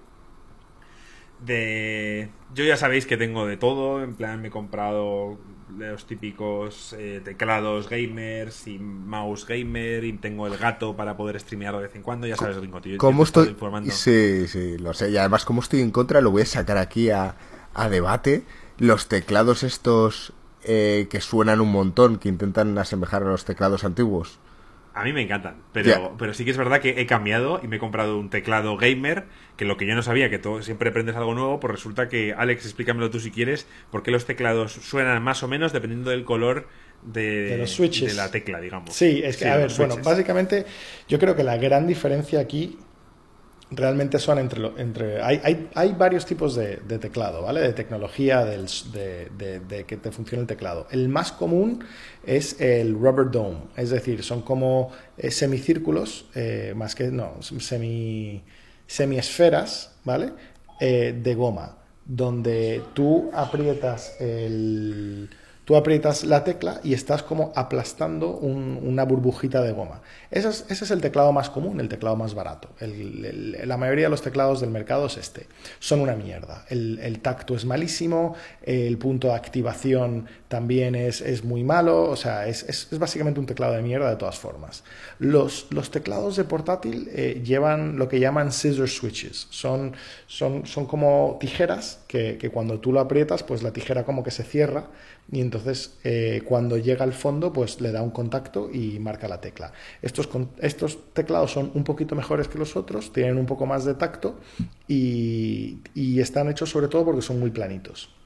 Los teclados tradicionales eh, utilizaban lo que llaman eh, buckling spring, o sea, es, es un, un ¿cómo se dice spring? Un resorte, un muelle, que cuando tú lo aplastas, llega un momento que, como que salta hacia un lado. O sea, imagínate un muelle que lo vas aplastando por arriba, pues llegará un momento donde, donde ya no se mantiene vertical y como que hace una especie de U tocando el, lado del muelle. Entonces, al, al, tocar el lado hace contacto y ahí es donde te coge el teclado. Lo bueno de estos es que tienen una tactilidad enorme y, y se pueden customizar un montón. Y entonces, estos son los que se están poniendo ahora en teclados gamers. Pero ahí hay distintos colores. O sea, ya, ya como se puede ajustar tanto, dependiendo, la marca Cherry es la marca más famosa de, este tipo de switches, que, y entonces, pues dependiendo de la gama de Cherry, ellos le ponían un color. Pues el Cherry rojo, por ejemplo, tiene un muelle muy fuerte y tiene un clic muy, muy marcado. El Cherry marrón tiene el muelle igual de fuerte que el rojo, pero tiene un clic más silencioso. Y así tienen toda una gama de colores. Entonces, bueno, aunque ahora hay otros fabricantes que no son Cherry, se ha quedado como esta nomenclatura de los colores para, para como asemejarse tanto a la presión que le tienes que dar como a la cantidad de sonido que hacen cuando llegan a su punto de contacto. Joder, no podrías haberlo explicado mejor, Alex. la, la cuestión yo tengo algún Corsair, que es una buena marca, y los switches, ah, siendo un teclado mecánico, eh, no suenan mucho, ¿vale? Que era lo que quería. Eh, y luego, nada, yo quería hablar de sensaciones, gringo, que me gusta más. Venga, va. O sea, cómo, tengo que hacer. A mí, a mí lo de jugar. Tus rituales. sí, no, me suele gustar mucho jugar de día. A mí la luz natural me da alegría. El, para mí el mood, o sea, el estado anímico es súper importante. De hecho, llevo varias, casi una semana en el que Da igual lo que me ponga, no estoy disfrutando de ningún juego y no es culpa del juego, sino es culpa mía por estar en querer jugar en este estado. Cuando realmente cuando estoy en este estado, en realidad lo que tendría que hacer es no jugar, ir a hacer otras cosas, lo que sea. Entonces, para mí el estado anímico es fundamental. Hay juegos que les he cogido manía siendo muy buenos juegos porque no tenía que jugarlos en ese momento. Y, y dicho eso, nada, eh, soy una persona que, desde pequeñito eh, aprendí a jugar y a estar solo porque mis padres, bueno, se separaron mis padres, yo era el, hijo pequeño, mis hermanas ya eran mayores, y yo aprendí un poco a estar mucho tiempo solo. Y yo me iba a mi, a mi cueva, que llamemos, que todos la conocéis. Iba a mi cueva y jugaba a los videojuegos y vivía grandes historias dentro del mundo de los videojuegos solo. Y entonces esto eh, me sigue pasando. O sea, yo necesito la soledad cuando estoy jugando a la mayoría de los juegos. Hombre, es que debe, ser, debe ser incómodo, ¿sabes? Querer jugar a un juego de historia tener una persona ahí al lado siempre hablando contigo. Sí, pero soy incluso más maniático. Llego casi a Sheldon en el sentido de que si hay una persona a mi lado a su bola... Aunque no haga nada, también te molesta. Sí, me llega a veces a incordiar. ¿Sabes cuando tú estás leyendo una revista y hay otra persona que está mirando la misma revista desde, desde al lado, pero no te está molestando? Hay gente que le molesta eso, yo soy de esos. Entonces, sí que es verdad que con los años me lo he ido quitando, ya me he acostumbrado más a que mi pareja esté en el sofá viendo Instagram y yo pueda estar viciándome, aunque me sigue irritando que luego cada dos por tres tenga que darle a start para seguir con la conversación y tal, pero es algo que ya tengo que asumir, que, que en esta casa vivimos, vivo más que yo, ¿sabes? Y tengo que asumir que, pues que hay que compartir el espacio. No puedo echar a una persona del salón por el simple hecho de que a mí me apetece jugar solo. Si, si, es, si quiero eso, me voy al, a mi cuarto, a, mi, a mi cueva, digamos a mi, a mi ordenador. ¿Tienes tu espacio aislado para poder jugar? O sea, aunque juegues en el, en el salón, tienes tu habitación aparte con tu ordenador donde estás totalmente aislado, ¿no? Exacto, y, y, hubo un momento en el que yo me llevé todas las consolas a mi cueva y las tenía aquí, pero la tele buena está abajo. Y al final dije, ¿qué cojones? Y me bajé otra vez la Play y la Xbox, las bajé a la tele buena, la que es 4K, y juego allí a, la mayoría de juegos de consolas. ¿Que hay algo que quiero jugar eh, solo en el ordenador? Lo puedo hacer. Ya. Eh, pues no sé, yo no, no, no puedo añadir nada más a todo eso. Ah, pues es, más, o menos, creo que ha sido bastante. Es así. Hombre, Marco, ese es un motivo más para que te compres los juegos en, Xbox, porque seguramente muchos juegos los podrás jugar tanto en la consola como en tu PC. Entonces podrás elegir momento salón, momento PC, las partidas seguramente el guardado será en la nube, luego se te respetará. Es lo que está, lo, que está creando Phil Spencer te llama a ti, ¿no? Te tienen con cámaras y tal, viendo cómo, cómo va el experimento. Curiosidad interesante es que, por ejemplo, Joaquín no puede jugar más de dos o tres horas seguidas. Y eso no lo has comentado, Joaquín. Es, depende, depende del día. eh, la tele esta, ahora sí que es cierto que aguanto más, pero si he ido a trabajar, que me paso todo el día delante de una pantalla la farmacia y tal, cuando llego a casa, normalmente tres horas ya estoy saturado. Me empiezan a doler los ojos, a molestar un poco la cabeza y entonces me tengo que por lo menos tomarme una ducha y descansar media horita, ¿sabes? Sin mirar a ninguna pantalla. Porque si no se me satura entre el dolor de ojos y el malestar, no disfruto la experiencia. Pero si me levanto un sábado, por ejemplo, sí que puedo hacer, puedo mm, viciarme, pero con pequeños parones. O sea, no soy como Marco, que puede estar siete horas seguidas. Yo a lo mejor para viciarme seis horas, pues primero estoy tres horas, me hago una pequeña media hora de descanso de darme un paseo o cualquier historia y luego otras tres horitas. Y una cosa quiero añadir, el móvil ha hecho mucho daño a mi experiencia y últimamente estoy intentando quitármelo. Porque con los loadings que dice Joaquín, largos y tal, en cuanto tengo un momento, agarro el móvil y yo qué sé, abro un momento Instagram y veo tres fotos. ¿Sabes lo que te quiero decir? Y eso es algo que me saca de la experiencia. al final, creo que es. Creo que lo bueno es tener el móvil en un lado, con sonido por si acaso alguien te escribe lo que sea, pero en principio no estar constantemente mirándolo, que es lo que últimamente me pasa y no me gusta. Bueno, eh, ¿quieres ir tú, Alex? Vale, eh, yo creo que os voy a contar mi historia triste de, de, donde mi lugar de gaming favorito eh, ahora mismo eh, es la taza del baño. Pues, eso iba a decir, digo, va a ser la taza del baño. Donde, donde básicamente... Tu trono. Sí, no, pero, pero no te creas que es que estoy sentado en la taza, no, yo cierro la tapa porque porque si no es incómodo. O sea, no, no, estoy haciendo nada. O sea, estoy simplemente sentado en el baño con la puerta cerrada porque es... Cariño, voy al baño. sí, es, ni siquiera, pero, o sea, imagínate que es, que es muy tarde por la noche y tal, y la gente está durmiendo, que es un poco cuando yo le puedo dar un poco de caña, eh, pues, pues es la mejor forma de no molestar, realmente. Eh, no, no puedo tener la tele en plan a todo volumen y tal, aunque ciertamente me debería Pero podrías estar en el mm, podrías estar en el salón con unos cascos. Sí, pero a ver, honestamente el, el, hago la gran parte de mi gaming ahora mismo con, con la Switch o con, o con el portátil eh, con GeForce Now. Y honestamente esa especie de portabilidad pues me da un poco de, de poder enganchar y arrancar y tal. ¿Por qué? Porque en el salón eh, no tengo consola conectada. Yo tengo un salón que está muy bonito, donde la tele está colgada en la pared y no tiene nada debajo. Y entonces eso quiere decir que no hay ningún cable a donde yo pueda conectar la consola. O sea, yo la consola cuando la quiero jugar la, la conecto y cuando acabo de jugar lo desconecto, porque digamos que a mi mujer no, no, le hace mucha gracia que esté el salón lleno de cables y mierdas. Así que esa es mi triste historia de, de, juego ahora mismo y por ello acabo muchas veces en, en, el baño porque me da pereza sacar la consola y conectarla. Pero... ¿Cuál es tu récord, Alex, en, la taza, en la taza? Pues, pues fácil, dos horas y media, casi tres horas, yo diría. Me parece espectacular. me encanta. Eh, pero es que se me va el tiempo, tío. Si el juego es bueno, te juro, se me va el tiempo. Y empiezo ahí, estoy con un boss del Hollow Knight o algo, por ejemplo, que fue cuando me habrá pasado. Y, y, claro, un try más, un try más, un try más, un try más. Y de repente miras la hora y dices, fuck, son las 3 de la mañana y pico. ¿Y, con el Sekiro? Bueno, con el Sekiro sí lo, lo conectaba, ¿sabes? Yo iba, conectaba la consola y tal. Y, y a veces hasta ¿sabes? Dependiendo del crédito, porque nosotros tenemos como una especie de, crédito de matrimonio, ¿sabes? Donde dices, me he estado portando bien últimamente, tengo crédito, ¿sabes? Y puedo dejar igual la consola conectada tres o cuatro días. Sé que no le hace mucha gracia, pero he ganado Family Points, ¿sabes? Eh, me, lo puedo permitir, los invierto. Eh, sí, con el Sekiro no, no, había otra, sobre todo porque la Play...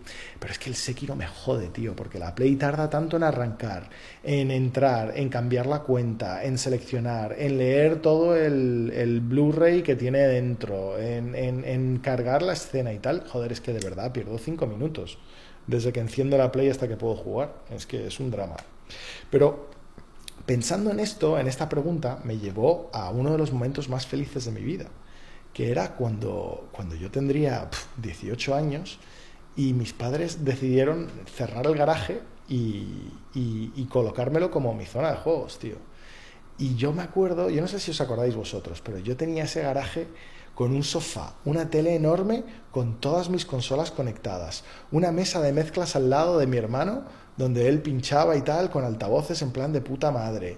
Y, y esto era lo más importante, una mesa detrás con cuatro ordenadores conectados en red, tío, que no eran muy potentes porque los había mangado a la empresa de mi padre, pero eran suficientemente potentes para jugar al Counter-Strike, al StarCraft y al Master of Orion 2. O sea, unos vicios, tío. O sea, de verdad que en aquel momento era todavía un momento donde la gente iba a, a los, a los videocafés estos, ¿cómo se llama? A los cibers, sí. A los cibers, tío. La gente iba a los ciber para poder jugar juegos y para poder jugar online y tal. Y yo tenía un puto counter en mi puto salón, tío. O sea, digo, en mi, en mi puto... Una LAN party. Una LAN party montada permanentemente. O sea, era cualquier momento, se venían dos, tres colegas, tío, te sientas y montabas una LAN party como si nada. Eso, eso, eso es como el momento más feliz de mi vida. De verdad. Ese es el momento top gamer que he tenido. Sí, la verdad, yo, recuerdo vicios ahí, sobre todo al Master of Orion y al Heroes. Muy guapos. Es verdad, el Heroes of Might and Magic 3, que tampoco es que sea un juego muy bueno para, para jugar en LAN Party, pero fue muy divertido igual. Yo, yo por mi parte comentaré que obviamente yo soy quizás el que menos tiempo estoy teniendo para, para jugar ahora nada. Pero bueno, un poco cuento pues qué es lo que tengo, ¿no? Y, cuando juego, cómo lo hago. Eh, yo únicamente tengo, bueno, tenía la Play 4, que la tenía conectada en el salón, y, jugaba. Y realmente estos insistieron mucho, cómprate un PC, cómprate un PC, bla, bla, bla, no sé qué. Y... te he vendido todo, gringo. Sí, qué raro. Eh, y tengo la Switch también. Eh, que pero bueno voy a comentar un poco el, proceso no o sea yo juego a la play y marco cómprate un PC para jugar a juegos y dije tío no necesito claro empezamos con el canal de YouTube y ya me tuve que comprar un ordenador aunque solo sea para poder streamear porque claro streameaba te acuerdas Marco con la cámara esa de la PlayStation no, no, podíamos hacer casi nada, se veía súper mal, no se leían los comentarios. No interactuar con nadie ni ver los comentarios. Ah, entonces, claro, Marco me la, me la vendió así, me dijo, cómprate un ordenador aunque sea para esto. Entonces ya, pues empezó mi andanza con el ordenador, con streamear juegos, que entonces sí tenía mucho más tiempo y, y la verdad es que disfrutaba mucho. Creo que es una de las mejores experiencias que he tenido últimamente, ¿eh? El estar jugando un juego y vosotros quizás no lo disfrutabais tanto, el tema de estar hablando con gente mientras jugáis algo, pero a mí me molaba. Y, me, sigue encantando. Eh, lo que pasa es que ahora ando falto de tiempo de jugar a nada. Eh, y sobre todo continuidad, porque a lo mejor podría coger y tener un día suelto para poder streamear algo, pero si no voy a poder streamearlo durante el resto de la semana, si alguien lo quiere seguir, le va a perder un poco la gracia, ¿no? No sé, vosotros... tú, tú, streamea, tú streamea cuando te apetezca. La gente realmente lo que quiere es, estar charlando y tal. Eh, creo que poca gente en nuestro canal, por lo menos, se mete para hacer un let's play y, digamos, ver el juego completo. Creo yo, ¿eh? Creo que la mayor parte de la gente se mete para charlar. Y les da igual realmente lo que, esté, lo que estés jugando. O sea, que juega lo que tú quieras y seguramente la gente vaya por charlar contigo y no por el juego que... Sí, pues juega, al, juega, al Boyer a ver qué comenta la gente. de todos modos, sí se nota que la última vez que streameé algo, que fue el Shadow Tactics, eh, había muy poca gente. No sé si era porque el juego no era atrayente o porque realmente no tenemos tanto tanto streaming en directo últimamente. Entonces, eh, bueno, pueden ser ambas cosas. La cuestión, eh, con eso tengo el ordenador aquí, pero incluso streameo o no streameo, o sea, sin streamear, tampoco os creáis que me apetece tanto jugar en un ordenador. O sea, a mí me flipa lo de estar en un sofá, tirado, como dice Joaquín, o sea, tirado incluso hacia atrás con el mando, ¿sabes? Y, y, eso de tener aquí, que ahora por ejemplo tengo la Play en el ordenador para poder streamear con el gato y toda la historia, no me mola jugar en, en un escritorio, tío. No me mola nada. Y, bueno, luego tengo la Switch, que también la tengo conectada en el salón. Y que bueno, que sí que en todos los viajes que me hago me la suelo llevar. Ahora no me lo estoy llevando porque no tengo ningún juego al que jugar. Aunque sí lo tengo, pero tampoco estoy acostándome tarde todos los días currando, entonces tampoco tengo tiempo. Tú antes también tenías tu cueva, ¿eh, gringo, de pequeño? Sí, sí, es verdad. Yo también tenía mi cueva y tenía, yo qué sé, tenía GameCube tenía la, la Wii, la Nintendo 64. Y... De hecho, Tú siempre has sido muy de Nintendo, más que yo, si, cabe. Sí, sí, siempre he sido muy de Nintendo 64. O sea, Nintendo 64, la Super Nintendo, la Nintendo. Específicamente eh, la 64. Las demás, fuera. Sí, y yo Vamos a ver, Marco y yo nos conocemos desde hace muchos años, ¿sabes? A Alex y a Joaquín los conocí un poquito más tarde. Eh, pero yo me acuerdo de Marco cuando me conoció, yo era un viciado. Yo era mucho yo era mucho más De, de cueva y no me molestes, ¿sabes? Y me cabreaba cuando me ganaban algo y cero competitivo, yo. ¿Verdad? Bueno, yo tengo para eso sí que una anécdota y es cuando estoy en modo competitivo, jugando con alguien en plan en una consola y tal, me tengo que quitar el reloj si ya estoy entro en modo serio, ¿sabes? Me quito el reloj. Que son, no, sé si os acordáis cuando jugábamos al, al Sol Calibur, si ya llegaba alguien del grupo que era un challenge serio y me tenía que poner ahí sobre la stand, me tenía que quitar, dejaba el reloj sobre la mesa y ya entraba ahí fuerte. ¿Sabes lo que digo yo en mi teoría, no? Que un hombre sin reloj es un hombre del que no te debes fiar. Por eso, por eso os ganaba, para que no os Ay, Dios. Bueno, pues. Shit just got real. Joaquín se quitó el reloj. sí, como cuando alguien se, recoge el pelo, ¿no? Y no voy a mencionar nada más. Oye, Puizo, muchas gracias por, por, tu, por tu comentario en el Discord. Eh, como ya te hemos dicho antes, bienvenido y, gracias por, por darnos tu opinión también. Mm, podríamos alargarnos mucho más en este podcast hablando de que hemos jugado, de la experiencia VR, que por cierto vamos a mencionar que no vamos a hablar hoy de ella. que sé que todos la estáis esperando, pero bueno, por razones externas no se va a hablar hoy de, del VR. Eh, hemos hablado de que vamos a hacer un podcast especial únicamente solo del VR. Y va a ser totalmente independiente del podcast semanal de Insercoin. Pero solo uno, no es que vaya a ser un podcast semanal distinto. No, no, no. Vamos a hacer un especial, de VR para que Alex y Joaquín nos cuenten su experiencia. Que quizá no estamos los cuatro, quizá estamos, quizá Gringo no puede estar y estoy yo con ellos, o lo que sea. Hmm. Ya iremos, ya iremos viendo. Pero vamos, que habrá para todos aquellos que, que os sintáis que lo estamos dejando de lado. No es así. Está en nuestras mentes y en nuestro guion hablar de este tema. Pero bueno, al final eh, no se juntan los astros. De hecho, gringos siempre somos, por falta de tiempo, los que decimos a Alex que para la semana que viene, y justamente ha sido él el que ha dicho hoy, estoy un poco cansado, tal, lo dejamos para la semana que viene. O sea que no, no coincidimos, no coincidimos. Bueno, ya, ya será el momento, ya será el momento de que se hable de esto. Eh, si queréis, antes de despedirnos, eh, hacemos un repaso rápido a lo que estamos jugando y si hay algún tipo de recomendación que podemos sugerir a la gente. Yo lo que quería terminar luego era con el off topic para que Alex nos, nos contara su opinión de la serie que hablamos Joaquín y yo la semana pasada y ya está. Yo jugar, he estado jugando el Dragon Quest Builders 2, me ha gustado, pero ya lo he, lo he dejado porque es un juego muy largo y lo he disfrutado el tiempo, pero no es un juego que yo quiera estar 70, 80 horas jugando, así que lo he dejado. El, bueno, me terminé ya el Ori and the Blind Forest y estoy, he retomado el Assassin's Creed Odyssey, un juego que dejé a medias, dejé en 39 horas. Y dijiste, que, ibas a empezar de nuevo, de cero. ¿Has empezado de nuevo? No, ah. no. Eh, por primera vez yo soy muy maniático con eso y cuando dejo un juego luego si lo quiero volver a retomar soy de los que quiere volver a empezar porque no me acuerdo de la mitad de los botones. Pero esta vez me obligué, sí, estuve media hora jodido, que no me acordaba cómo hacían los ataques y cosas así, pero ya estoy otra vez hecho y de hecho estoy a punto de terminármelo una parte del juego, porque este juego es larguísimo. Y estoy... Puedo decir que la historia principal, sin llegar a lo, de los, del culto y todo eso, me la voy a terminar en las próximas cinco misiones.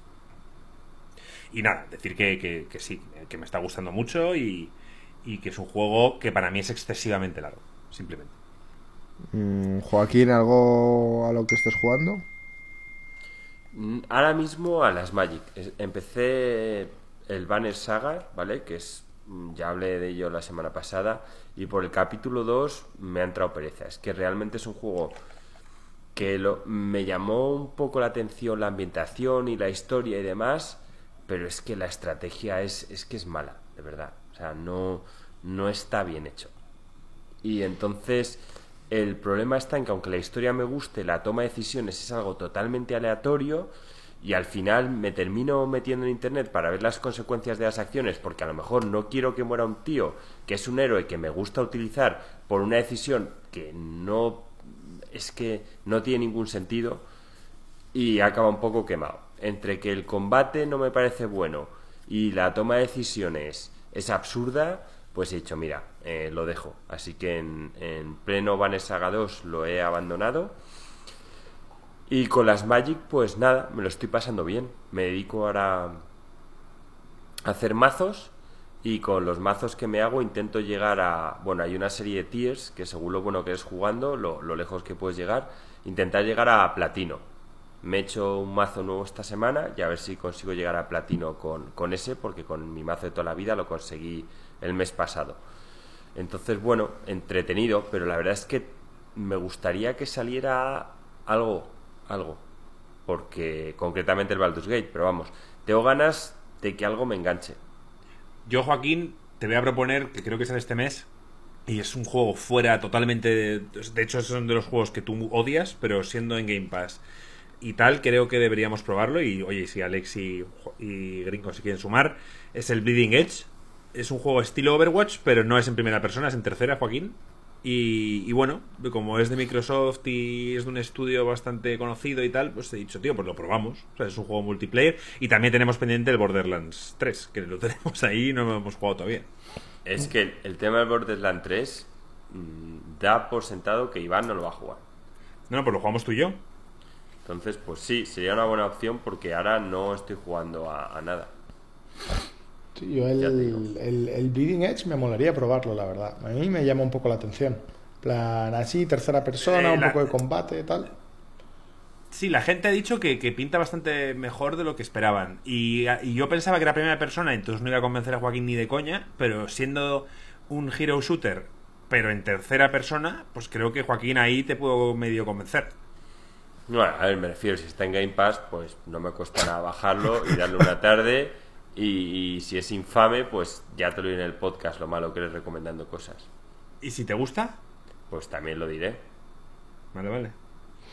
Me encanta la frase de Joaquín de si está en Game Pass, te lo juro. Lo jugaré. Soy súper fan, tío. Tenemos que hacer una camiseta de eso. no, eh, pero. Eh, qué bueno, qué bueno. Si está en Game Pass, lo jugaré. Camiseta de Joaquín. Esa, esas es que, o sea, ya me parece mal decirle a Marco una cosa es que se ponga su puta gorra de Mediamar para vendernos mierda porque cuesta dinero y ya nos la lía bastantes veces, pero que me diga que está en Game Pass, que me lo baje para probarlo con él, ya me parece que es hacerle un poco de bullying si no lo hacemos. Estamos de acuerdo, Joaquín. Alex, ¿tú estás jugando algo? Pues sí. Mira, creo os voy a os voy a tomar un poquito de tiempo para contarlo porque porque ya no voy a hablar más y luego entenderéis por qué, ¿vale? Yo empecé a jugar las Magic cuando me las, me las enseñó Juaco tal y rápidamente mm, sentí el, el picor. O sea, yo de pequeño pues jugaba las Magic y tal y hacía mil años que no lo hacía y yo, bueno, tal, no sé qué, y de repente veo que el Magic the Gathering Arena es, está súper bien hecho. Han cogido como como toda la parte técnica de, de Hearthstone, de lo rápido que se mueven las cartas y la fluidez de todo y los efectos y tal, y lo han juntado con el pedazo juego increíblemente adictivo que son las Magic.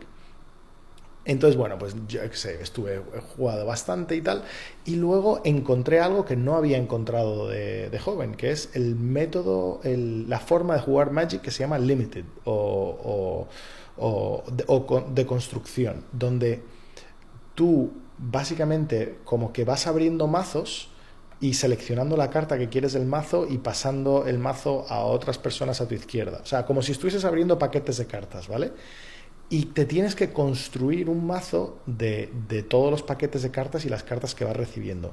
Es súper interesante porque tienes que conocerte muy bien todas las cartas, cómo combinarlas, eh, o sea, e, es como otro nivel. En vez de tener disponible todas las cartas del mundo, pues solamente tienes las 15 que tienes delante de ti y las que has ido pudiendo coger y tienes que tomar en cuenta temas estratégicos como si yo estoy quedándome con las verdes y veo que no me están llegando verdes, es que quizás hay varias personas que se están pillando verdes y tengo que cambiar de color, no tengo que seguir pillando verde porque a mí me van pasando los mazos por mi derecha. Entonces, si la gente a mi derecha está pillando verde, a mí no me van a llegar cartas buenas verdes. Debería cambiarme de color y quizás pasarme azul.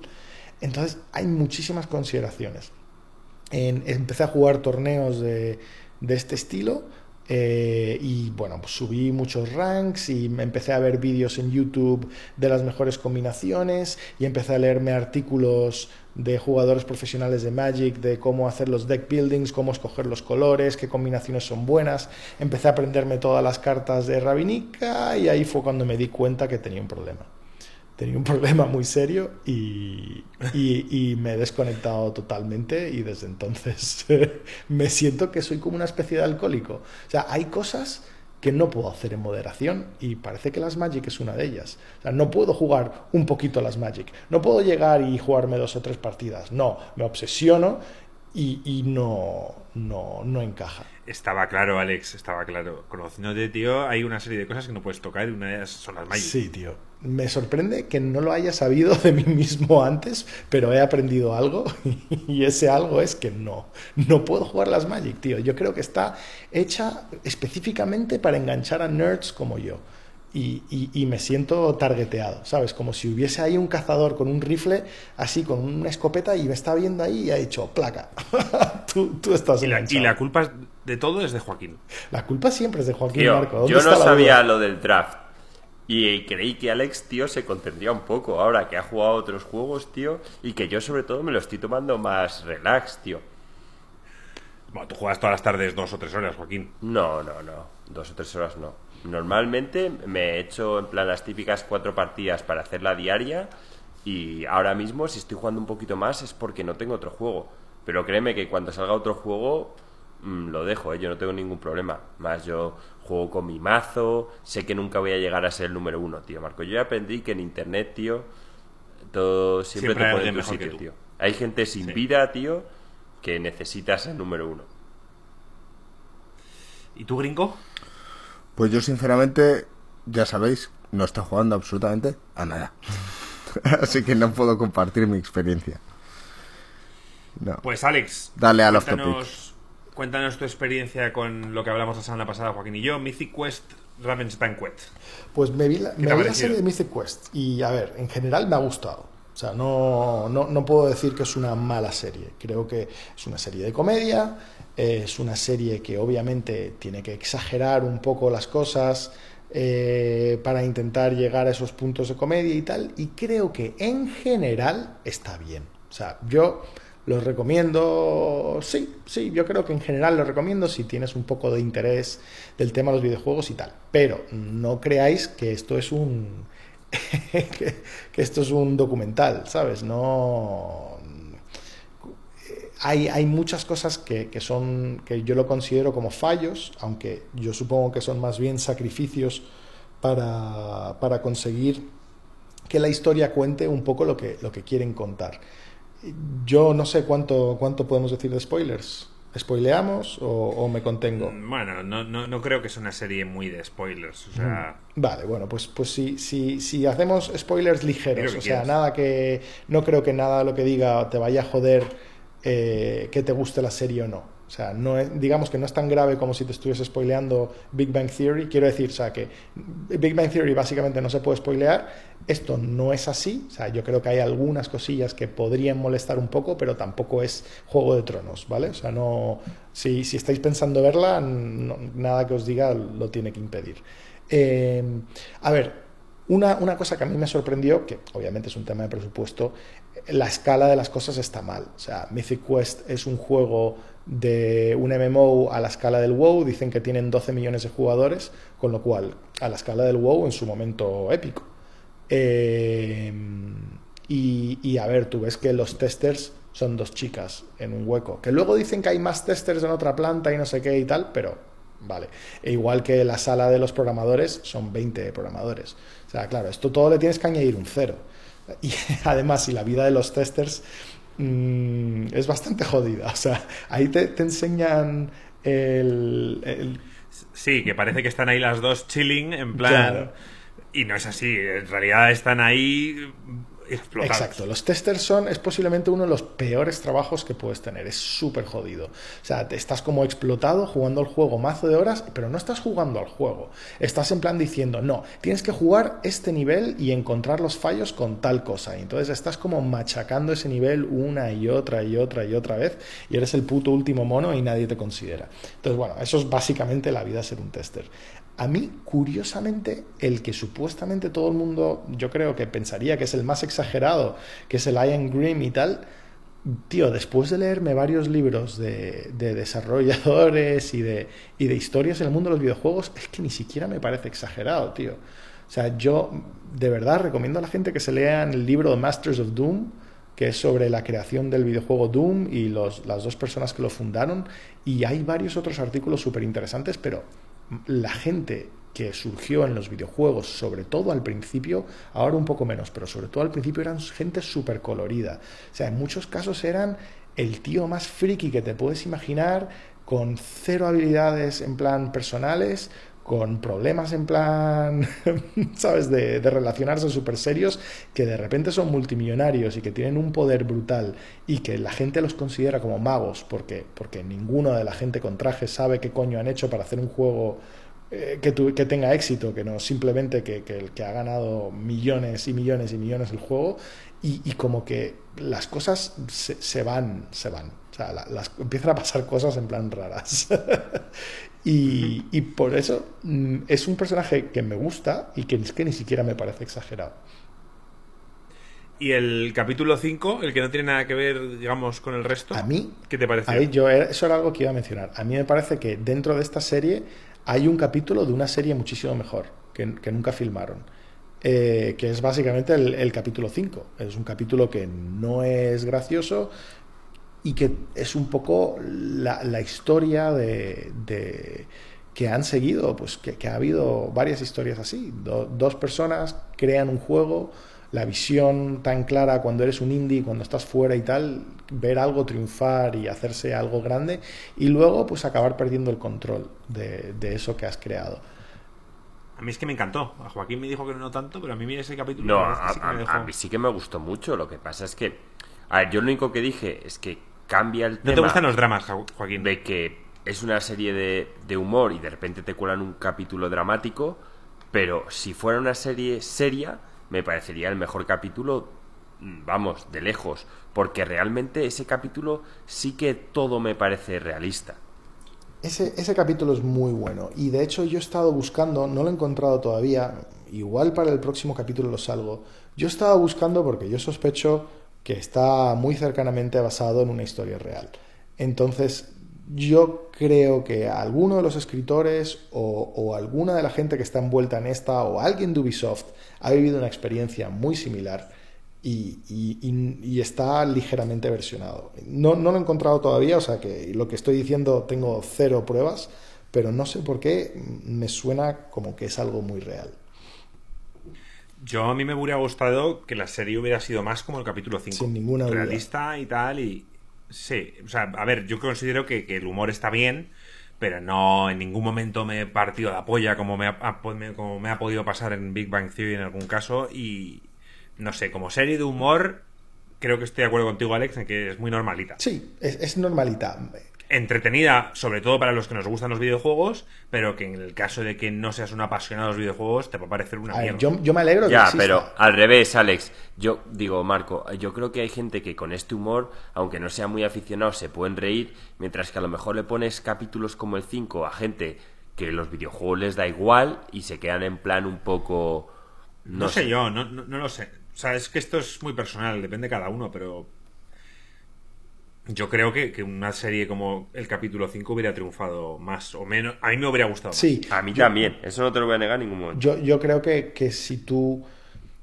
Ahora mismo las series están. Las series de drama, pues, pues son las que tienen todo el prestigio. Y, y Game of Thrones, dentro de lo que cabe, es drama. Eh, yo creo que a la gente le interesa. Aunque, aunque no entiendan de videojuegos, les puede interesar perfectamente la historia y, la historia tan personal, ¿no? siempre enfocada en, en la gente y en, y en, sus conexiones y lo demás. Eh, yo creo que, que, que Mythic Quest no, no, es una mala serie y está súper bien que exista y que, y que, empezamos a ver más cosas en torno al mundo de los videojuegos. Hay momentos, habían cosas súper bien hechas, por ejemplo, quiero mencionar el capítulo, no recuerdo si era el 6 o el 7, que se, ponen, que, que, se pone a practicar los movimientos dentro de un motion rig. O sea, que se pone el traje con, con, los puntos blancos para que los ordenadores lo capturen y animen a los, a los muñecos según tus movimientos. Tienen una escena súper larga, de casi 5 o 10 minutos ahí, y eso es lo típico que no se podría haber filmado sin Ubisoft. O sea, eh, eso, montar algo así vale muchísimo dinero y se veía que era real. O sea, eso es una sala de motion capture donde la gente está usando trajes de motion capture y tú estás viendo a tiempo real cómo sus movimientos se traducen a muñecos en pantalla. Y eso, eso no lo puedes montar para una serie así. Ahora que lo has visto tú, eh, cuando la chica programa en ciertos momentos, ¿es real o, es inventado? Cuando la ves que escribe código y demás, porque esto es típico que luego alguien realmente busca. Sí, no, no, no, era código. Me fijé, me fijé un momento que ella, que ella estaba programando, me acuerdo que me reí eh, porque era, no me acuerdo si era HTML, o sea, es que ahora mismo no me acuerdo qué es, pero me acuerdo que lo vi y inmediatamente dije, hostia, eso es, eh, es HTML, o sea, no, es, no tiene nada que ver con un juego, o sea, es como una página web o tal. Eh, sí, no, un poco triste. Eh, no sé por qué no ah, pusieron un archivo, yo qué sé, cualquier cosa. O sea, es que podrían haber puesto cualquier cosa. Eh, Soy programador. Sí, no, y además mm, había como mucho heroísmo en esta serie, ¿no? Que, que básicamente te dan a entender como que, que, ella, que era la directora técnica, como que en, en, en, un par de días te programaba cualquier cosa y hacía cambios enormes al juego y tal un, juego, de ese tamaño eh, es, un, es un esfuerzo de equipo y cualquier cambio requiere 50 personas trabajando una semana. Eh, y diseñadores y, y, no solamente programadores, sino es que estamos hablando artistas que hagan el modelado 3D y no sé qué y tal. O sea, es que es, un, es, es una producción muy grande. O sea, no, no es algo que pueda sacar en, en cinco minutos. Pero el digamos, la relación que tienen los dos personajes principales, o sea, Ian Grimm, el director creativo, y Poppy Lee, que es la, directora técnica, o sea, esa relación de, dos personas como que se apoyan y entre ellos consiguen sacar y consiguen construir algo, eso es bastante típico. O sea, eso es algo que, que sucede. O sea, el, el genio solitario no es tan común. O sea, es mucho más común eh, una especie de, partnership, ¿no? De, tal. También existe el genio solitario, o sea, mira a Sid Meier, o sea, Sid Meier es el clásico ejemplo de ser genio solitario. Eh, yo he leído de Sid Meier y la gente que trabajaba con él básicamente le describen como una especie de dios, que el tío llegaba y decía, chicos, he tenido una idea de tal y esto va aquí, esto va acá, esto va acá, y esto tiene fuerza de 3 y esto tiene fuerza de 15, porque según he visto ese es el, balance perfecto y salía un juego básicamente equilibrado. Y, todo el mundo flipando, simplemente tenían que intentar traducir las palabras de, Dios Sid a la realidad. Y hay en muchísimos otros casos que es, la gran mayoría de los casos es totalmente distinto. O sea, normalmente la, creatividad sale de estos momentos. Pues guay, tío. Sí, ya al, final de, la historia nos has contado un poco, ya has metido a la gente bastante más en el mundo con otros ejemplos reales. Y yo también sospeché, Alex, lo que a ti te ha pasado. Cuando vi el capítulo 5, me dio la sensación de que eso estaba basado en una historia real. Sí. De hecho, hay momentos del el Silent, no, Dark Silent Death, sí. Eh, creo que era el juego, que me recordaba un poco los anuncios al, al Alone in the Dark. Claro. Sí, e, es un juego de ese estilo. Es un juego de ese estilo. Bueno, sí, el Alone in the Dark es un claro ejemplo de un juego que empezó en una cosa y acabó completamente. También Por eso os digo que, fue que a mí me, salió ese ejemplo. También me recordó al Dead Space. Eh, es tan épico el primero y, y, tan aguado y destruido claramente por comité el tercero. el tercero. Aunque también una cosa interesante es que, a mí me pareció que, el capítulo también fue bastante justo con, distintas cosas. O sea, no era totalmente del lado del, creativo indie. O sea, también te daba un poco a entender que, si no hubiese habido la gente de negocio empujando por ampliar el, reach o el interés del juego, tampoco hubiese llegado a ser tan épico como fue. O sea, eh, claro que sin llegar a me, daba, la sensación de que la mujer era un poco intransigente y que estaba un poco cegada. Exacto. Que, que, no le importaba para nada el éxito cuando, cuando, oye, cuando tú sacas algo para que la gente lo disfrute, quieras o no, tienes que ofrecerles lo que ellos quieren. Y, yo creo que ella tenía una idea en la cabeza muy cerrada, que puede que tuviera razón o no, pero yo creo que en este caso no la tenía. Creo que no, estaba abierta a ningún tipo de opinión ni Exacto. nada. Y eso, evidentemente, es un yo, error. Yo estoy de acuerdo. Y, pero es que creo que, que ella ahí hace el papel de artista. O sea, ella es una artista, que ella tiene una visión y, su visión no, no, tiene transigencia. Y si nadie compra el juego, le da igual, porque un artista de verdad no hace el arte para que otros lo compren. Un artista de verdad hace el arte porque tiene que hacer arte, porque hace arte o muere, porque es, es lo que quiere y es lo que expresa. Entonces a ella le importaba una mierda que el juego vendiese o no. Mientras que a él, él tenía un punto intermedio no era totalmente vendido como la gente de marketing que le importaba una mierda su juego, pero por otro lado, ¿sabes? Él todavía eh, le interesaba que el juego vendiese y que llegase a gente y que tuviesen éxito. Entonces, no sé, tiene ahí un, tema interesante.